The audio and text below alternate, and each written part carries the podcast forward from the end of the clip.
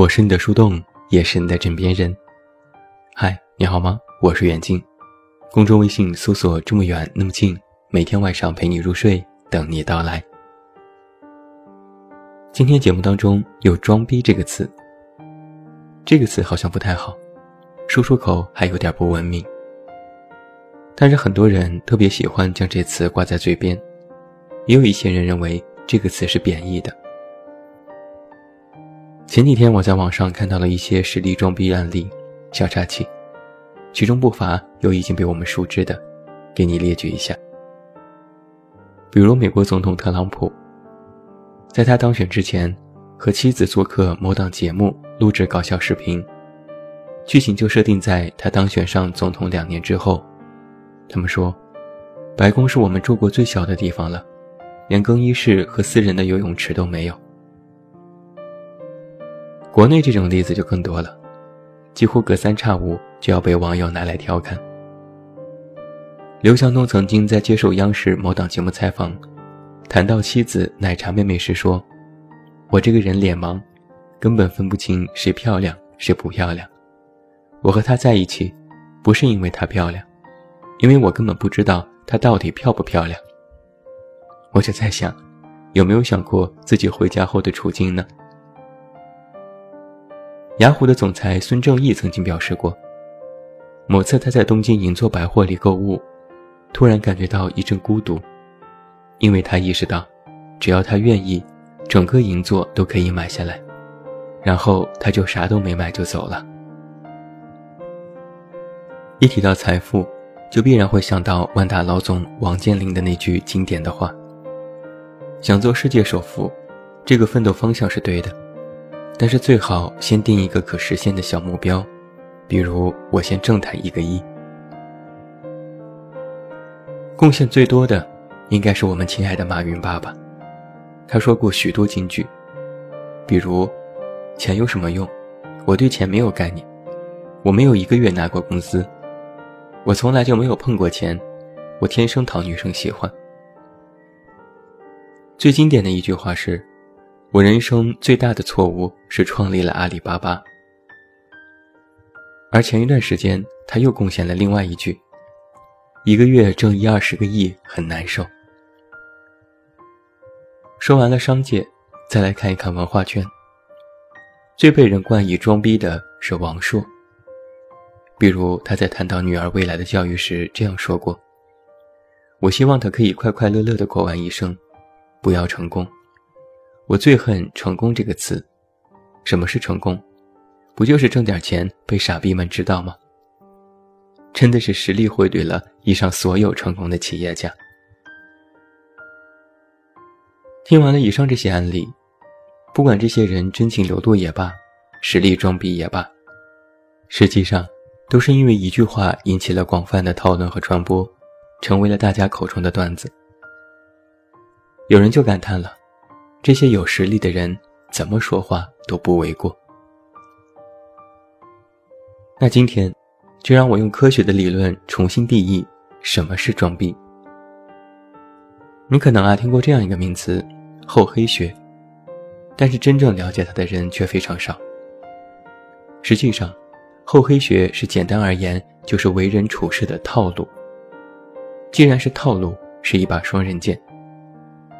在李宗武先生的《厚黑学》这本著作当中，就曾经提到：脸皮要厚而无形，心要黑而无色，这样才能成为英雄豪杰。之所以将它视为双刃剑，是因为靠着厚黑而成功者不在少数，但是失败者更是数不胜数。在这些人里，道德情操高尚者有之，低下者也有之，利国利民者有之。祸国殃民者也有之。现代人反对厚黑学，实际上是看到了后者，因为厚黑学让人学会如何厚颜无耻、不择手段的去做事，毫无善意和真诚。但是说句实话，厚黑学也有积极的一面，是善用交际的手段，是必要的方式方法，也有正面和积极的引导作用。他说到底是一套非常现实、现实到血淋淋的面对人世的方法论。但人们之所以诟病厚黑学，就是因为它风险很大，黑白对立明显，稍有不慎就会走偏，被投机取巧的心理蛊惑，反而会丧失踏实努力的初心。如果厚黑学能够有所分支，装逼应该就是其中的一个分支，甚至可以划分为心理学的范畴。装逼学是厚黑学的一部分，那就自然会有正反两个方面，有正面积极的作用，也有反面消极的影响。在心理学上有一个概念叫做预先效应，也叫做提前体验感知。什么意思呢？就是一个人还没有做某件事情之前，就开始主动想象完成它时的内心感受，并且以此。来作为做事的动力，为最终的感受体验而做事。人们都说装逼不好，就是有很多人喜欢运用这种预先效应。明明没有做到这件事，却偏说做到了；明明体验没有那么良好，却夸大了这种体验，大肆渲染，在公开的场合假装各种自己无法达到的能力，让人生厌。有人将装逼和吹牛混为一谈，实际上就是这个道理。装逼说白了就是厚黑学，是面对这个世界时的方法论，是为人处事当中投机取巧的套路，不够诚实还自视过高。但这个时候，你是否发现了一个问题？在我们刚刚提到的那些企业家，他们口中说出的那些话，甚至有些装逼的话。却不太能够让人引起反感，顶多就是调侃几句。我们总听到一个词叫做“实力装逼”，但很少有人在说“实力吹牛”，因为一说吹牛，就指定是这个人在说谎，在进行心理的预知效应。但是实力装逼，更多的是一种姿态和方式，不一定说话者就真的没有这个实力。所以，装逼本身可能没有错，但是需要分人分情况来进行区别对待。说话是一门功课，更是一门学问。而一旦与旁人产生的交集，实际上就是社交。人的社交有两个效应，一是增强效应，二是补偿效应。那么，总爱装逼的人。就将这两个效应体现得非常明显。一个非常简单的例子，你可能总是在朋友圈里看到有一些人晒图，甚至是隐形的炫富。有人吃顿好的就要拍照，有人买个名牌包也要拍照。但是呢，偏偏不直接说自己今天吃了大餐，买了名牌包，只说今天心情如何，配上了一张餐桌，只说今天工作烦恼好累。然后放一个文件夹放在包上，隐约露出包的巨型 logo。明明想炫富，却偏要含蓄的表达，看似是漫不经心，实则都是套路。而这个就是增强效应，我叫它闷骚装逼。那补偿效应应该就会好理解一些，可以直接对应吹牛。比如你在朋友家的新家做客。照片里是非常漂亮的电视墙。有好友就会评论说：“你家吗？好漂亮呀。”你没有回复，没有肯定，也没有否定，那好友就会直接默认为这是你的新家，达到了你最终的装逼效果。不是你的，却偏偏说这是你的，甚至你不言不语，默默装逼。有人提出疑问也不澄清。用沉默代替肯定，这些就是补偿效应，我叫它硬撑装逼。还有一些例子，说出的话和人基本上对不上号，我叫它反向装逼。比如，你可能听过这样的话：“哎呀，烦死了，我又胖了一斤，这可怎么办呢？”但实际上，那个说话的人明明已经瘦成了纸片人。还有人说。我最近经常跑步，每天跑十公里，瘦了好多呀。结果一看，其实还是个大胖子。比如有人说：“完蛋了，我今天考砸了，一个选择题竟然做错了。”但其实人家考了九十八分，就错了那么一道题。也会有人说：“天哪，我昨天晚上刚看的复习题，今天就考了，真是运气好。”实际上，他的成绩只是刚及格，不过是撞对了其中某一道题。这种例子其实非常多见，甚至有的时候我们也会说这样的话。由此可见啊，装逼存在于我们的日常生活当中，甚至时不时自己也要偶尔装个逼。如果不是太过分，那么就无伤大雅。人们之所以诟病装逼，不喜欢做作的人，实际上是在厌恶着好高骛远和不切实际。就拿开篇提到的那些企业家而言，你甚至都不觉得他们在装逼，充其量说一句实力装逼，发个朋友圈调侃一下。所以要我说啊，装逼本身不是错，关键是看你是否有这个能力去装。实力装逼不是装逼的恶性方面，但无实力装逼才是让人厌恶的。比如我今天买了辆豪车，和朋友聊起说这个车子也就是牌子好，性价比不高，根本不值得这么贵的价钱。朋友听到这话，如果不开心，顶多也是吐槽一句：“买个车就一直说不想要就给我。”但如果我今天没有买车，却硬说自己有车，甚至还学着微商去租车来自拍，发了个朋友圈，发了微博。知道真相的人不仅会吐槽你，还会骂你恶心，怀疑你人品有问题。两件事的严重程度，一对比就显而易见了。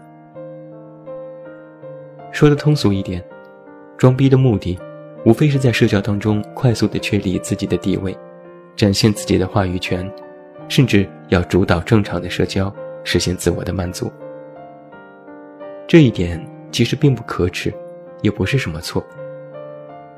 如果你换位思考一下，就会发现，其实人人都是端着的，只是程度的深浅问题。还有一种情况是，你总是说某个人装逼，其实更多的是你不同意他的观点，你不赞同他这个人，那么觉得他说出的话也不顺耳、不好听了。那么，我给你的建议是。要学会恰当的装逼。如何是恰当？就是动机是否合理，不为炫耀而装，不为硬撑而装，不为功利性目的而装，不为装而装，不为夸大而夸大。再简单一点，你的装逼不是为了获得别人的认同感，而是你说出的这点话是为了以后可以真的达到它，要将你口中的装逼。最终变成现实，不是有这样一句话吗？为我们吹过的牛奋斗到底。装逼的最低境界是撒谎吹牛，而较高的境界就是实力装逼。那么还有最高的境界，就是你在装逼，但别人感觉不出来你在装逼。他们百分之百的相信你，并且认为你有能力达到你所说的这种高度。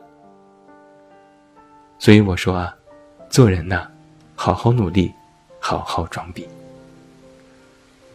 最后祝你晚安，有一个好梦。我是远近，我们明天再见。